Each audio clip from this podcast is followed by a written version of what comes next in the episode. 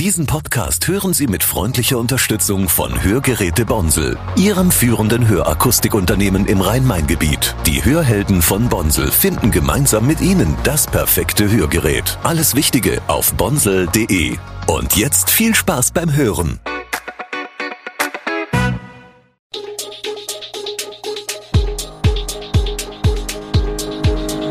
Gude, unser morgendliches News Update. Das Wichtigste aus Südhessen für Sie im Überblick. Guten Morgen aus Darmstadt an diesem 12. Januar. Schwarzarbeit in Friseursalons. Die Pfungstädter Brauerei ist Geschichte. Künstliche Intelligenz wird bei medizinischen Behandlungen immer wichtiger. Neuer Eisautomat in Darmstadt. Das und mehr heute im Podcast. Schwarzarbeit in Friseursalons ist auch in Darmstadt ein Problem. Regelmäßig gibt es Kontrollen des Zolls, um Schwarzarbeit zu verhindern. Im Bezirk des Hauptzollamts Darmstadt gab es 102 Prüfungen im Jahr 2022. Schließlich wurden insgesamt 20 Ermittlungsverfahren eingeleitet. Somit war im Bezirk des Hauptzollamts Darmstadt etwa jeder fünfte Betrieb, darunter zählen Friseur- und Kosmetikbetriebe, von Schwarzarbeit betroffen. Kai-Uwe Liebau vom Landesinnungsverbands Friseurhandwerk Hessen betreibt einen Friseursalon in Darmstadt. Schon während der Zwangsschließungen in der Corona-Pandemie hätte mancher Friseur unerlaubt gearbeitet, meint er. Auch Inflation und Preissteigerungen seien eine Belastung für Salons und könnten Schwarzarbeit fördern. Für die Friseure, die ehrlich arbeiteten, bedeutet dies umso größeren Druck. Doch was tut der Innungsverband? Es sei ein Tarifvertrag abgeschlossen worden, Betriebe müssten sich daran halten. Auch dies könne der Zoll kontrollieren. Die Pfungstädter Brauerei ist Geschichte.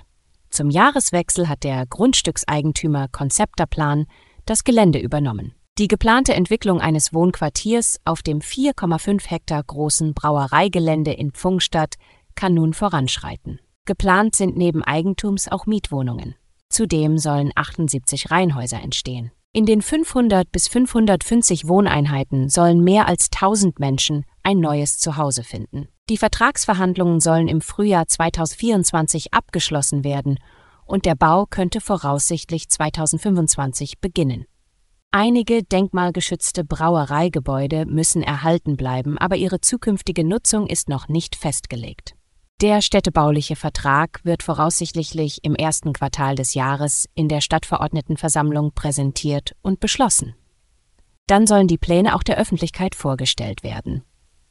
Künstliche Intelligenz erhält bei medizinischen Behandlungen eine immer größere Bedeutung. Das soll auch im Landkreis Darmstadt-Dieburg so sein, wie Christoph Dahmen, Betriebsleiter der Klinikstandorte Großumstadt und Jugendheim, betont. Unter anderem könne künstliche Intelligenz bei der Erkennung anatomischer Strukturen und pathologischer Veränderungen helfen.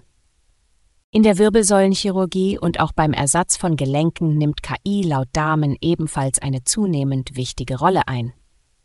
Im Landkreis Darmstadt-Dieburg befindet sich die künstliche Intelligenz derzeit aber noch in den Anfängen. Das dürfte sich langsam ändern.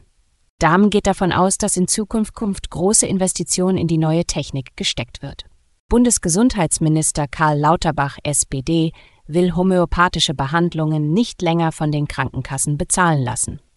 Er kündigte am Donnerstag in Berlin an, dass er in Kürze eine gesetzliche Regelung zur Streichung der Homöopathie aus dem Leistungsangebot der gesetzlichen Krankenkassen vorlegen werde. Lauterbach zufolge sind mit der Streichung Einsparungen bei den Kassen von 20 bis 50 Millionen Euro verbunden. Es komme ihm in diesem Fall aber nicht auf das Geld an, betonte er, die Krankenkassen sollten nicht Leistungen bezahlen, die medizinisch nichts bringen.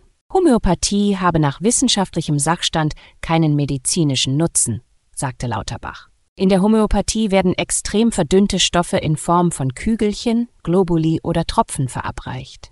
Die Lehre des Homöopathiebegründers Samuel Hahnemann geht davon aus, dass damit die Selbstheilungskräfte des Körpers aktiviert werden. Eisliebhaber in Darmstadt dürften sich freuen. Seit Dezember steht in der Waldkolonie bei der Metzgerei Lach ein Eisautomat. Eis rund um die Uhr wird dort angeboten. Dahinter steckt die Breitwieser Eismanufaktur aus Riedstadt, die bereits sechs Automaten in Südhessen betreibt. Warum aber der neue Eisautomat ausgerechnet im Winter aufgestellt wurde, das kann der Gründer der Eismanufaktur, Michael Breitwieser, erklären. Eigentlich wollten wir den Automaten schon im Sommer errichten, aber dann gab es Lieferschwierigkeiten. Daher wurde es kurz vor Weihnachten. 180 Milliliter Eis gibt es für 4 Euro. Das seien zwei bis drei Kugeln, sagt Breitwieser. Im Becher ist auch ein Löffel enthalten. Bis zum Frühjahr soll es in den Automaten auch Familienpackungen geben, mit bis zu acht Kugeln.